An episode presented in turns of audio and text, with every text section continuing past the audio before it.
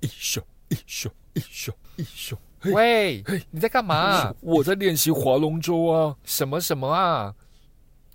龙舟节又要到了吗？所以这一集到底是聊什么啊？你不要吵我了，我要赶快练习了啦。呃，端午节特辑吗？节目开始喽。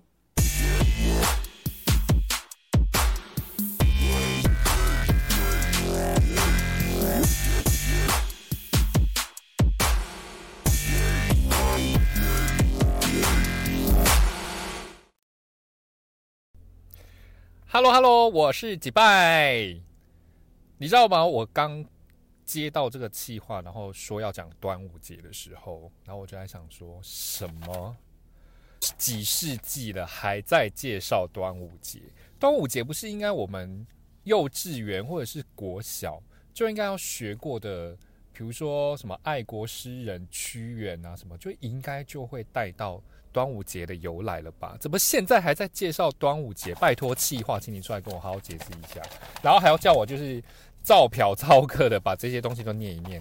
拜托，几雷赫不？好，但是呢，身为专业的主持人，我相信我应该呢是可以把端午节讲得好的，好不好？所以请大家敬请期待。那今天我们就不要再把那个屈原呐，然后什么。什么曹娥的故事再拿出来讲一次好不好？如果你真的有想要知道的话，麻烦请你就是留言给我，可以就是把我的这个资料全部都 pass 给你哦。搞不定很难讲哦。如果是那种海外的听众，或者是呃，可能他不知道屈原是谁，或者是曹娥是谁的话，那可能哎对你会有帮助哦。我想应该有可能。好，那我就讲的。一些比较轻松活泼的东西好了，不要就是老是就是死气沉沉的在讲这些无为不为。好啦，那我大概讲一下，你知道你们知道端午节啊，就是除了吃粽子，然后带香包看划龙舟之外，你们还会做什么特别的事情呢？我这边大概介绍几个我觉得比较特别的，像是呃，可以你可以在你的身上缠这个五彩丝线。那你知道缠这个五彩丝线，它其实是有一个典故的。相传就是在那个屈原呐，他就是投石，然后就是跳进去那个汨罗江之后，然后这些渔民啊。然后还有村民，就是为了要救他嘛，然后不是丢很多食物进去，就是给这些鱼啊虾吃嘛。那后来就有这个所谓的，就是呃划龙舟救屈原，然后跟吃粽子的习俗。然后呢，其实他们也会丢一种棉绳，那只棉绳呢，你丢到水里面，然后这样子游游游，其实就有点像是水中蛟龙的概念，就是据说是可以就是喝阻那个鱼啊虾这一些生物。那其实演变至今呢，就是说，如果你是想要绵延益寿的话，它其实寓意是有天寿的意思。所以，如果你是命比较短的人，麻烦请你在那一天可以自己稍微缠一下五彩丝线，就是尽量把自己全身都缠起来，看可不可以长命百岁。好，所以我觉得这个也是蛮特别的。然后还有一个是驱五毒，那你们知道五毒是哪五毒吗？五毒就是有蛇、蝎、蜘蛛。蜈蚣跟蟾蜍，就是中国古代就是中中药里面所所记载的五毒。那他们要干嘛？就是呢，比如说你可能就会用色纸啊，或者是像幼稚园的小朋友，他们就是学上美劳课的时候，然后就会画这一些呃所谓的五毒的这个象征性的图案。然后到了五月五号这一天呢，就把它拿出来贴在，比如说贴在门呐，或者是贴在墙壁上，或者是贴在任何你看到的地方，就可以趋吉避凶。这其实这个道理就有点像是我们再贴春联，然后就可以预防年兽来家里的那个意思，我觉得啦，所以也蛮好玩的哦。如果刚好趁现在这个呃周末的空档，然后呢没有要就是出门旅行的。家长的话，可以跟小朋友有一个亲子娱乐的时间，你可以带小朋友来画这个东西，然后就是在那个端午节的时候把它贴在贴在你们家的墙上这样子。但是我想播出的时候，应该已经端午节了。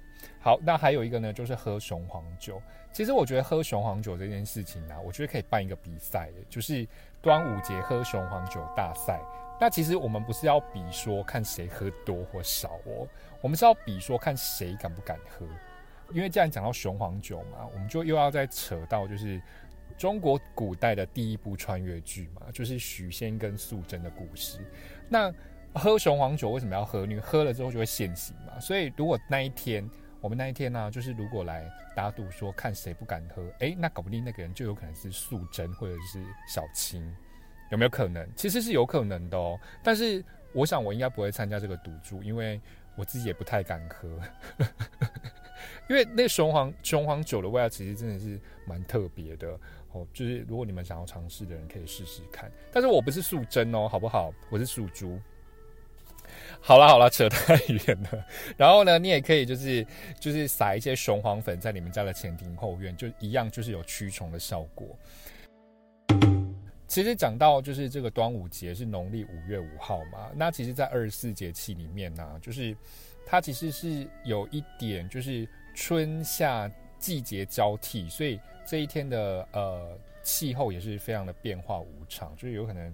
有可能出大太阳，又突然午后雷阵雨等等之类的，所以古时候的人就觉得说呢，其实这一天的日子是非常不好的。除了是地气不好之外呢，包含磁场啊等等这一些，其实都是一个不好的日子。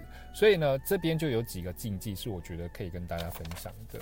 就说了嘛，因为呃日子不好，所以呢，可能长辈就会说，哎，你们就是小朋友尽量不要到河边去玩水，因为既然是嗯。你也知道嘛，比较阴一点，所以可能就会有呃水鬼出来抓交替。但是我觉得这是民间传说啦。当然，你如果在一个就是将要下午后午后雷阵雨的一个河川上面嬉戏的话，那你你就很难保证就是你不会被河水冲走啊，对不对？所以其实如果你是呃要真的当天你真的很热想要去玩水的话，建议你还是在那个就是有救生员看管的这个。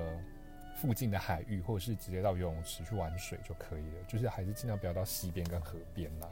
好，然后还有一点呢，就是你你如果这一天你要送肉粽给长辈的话，就是尽量是以分装的方式，你可以弄成一袋，然后里面是一颗一颗分装，不要就是一整串，因为其实一整串的掉肉粽，它就是有一点。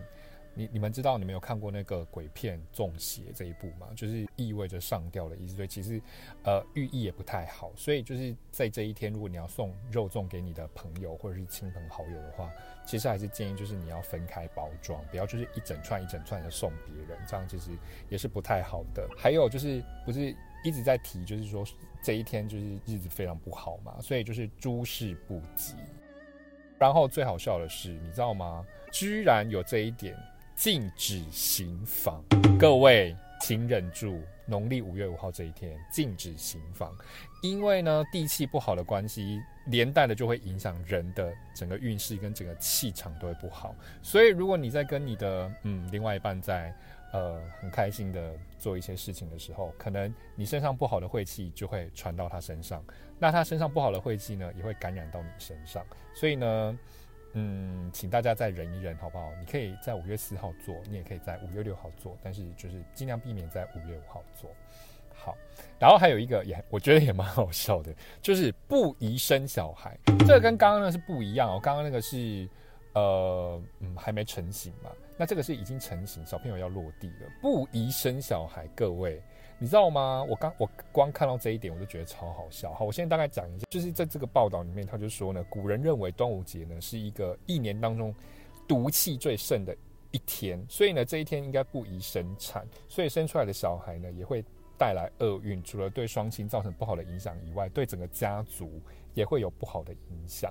所以呢，如果古时候的妇人要在这一天临盆的话，呃，产婆就会要求他们就是尽量不要生，然后就是做一些，比如说比较舒压的呃动作啊，或者是什么唱歌什么之类，就是让他先暂时转移注意力，不要把小孩生出来。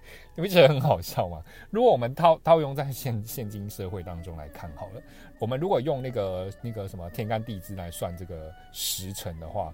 子时是呃晚上十一点到一点嘛，那通常我们过子时就是算隔天，所以如果你是在五月四号的十一点开始阵痛，你知道吗？你你居然要忍二十四小时哎，你你，我觉得这根本就是小孩还没有生出来，孕妇应该会先死掉吧？不管你有没有打，你有没有打无痛，根本就是 直接挂掉吧？怎么可能忍那么久啦？但是我觉得，其实我觉得这是有破解的方法啦。剖腹对不对？那剖腹你可以自己看时辰。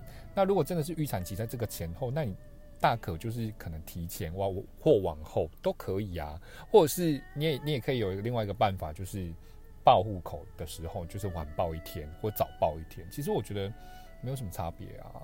而且如果如果像今年今年就是有闰到农历四月嘛，对不对？那如果搞不定哪一天闰到农历五月，那就会有两个五月五号诶、那那是要全世界的人就是这一天都不要生小孩嘛？我觉得这 太太荒谬了，所以所以我觉得这一点也是我觉得很很特别的一个一个一个禁忌啦。所以我觉得真的是广大的听众，如果你真的是五月五号出生的话，麻烦请你就是留言告诉我们说，其实我真的很想要了解说到底有没有影响。就是我就觉得这怎么可能啊？那有人就是说哪一天出生运势就会特别不好，因为运这种东西明明就是你要自己去争取嘛，对不对？如果你今天很正向的话，那你的运就会好啊。那如果你要一直很低低沉的话，你要一直很低落的话，那当然你的运就会不好。这这哪有在怪哪一天是哪一天的啊？对不对？所以我真的觉得太好笑了。好的。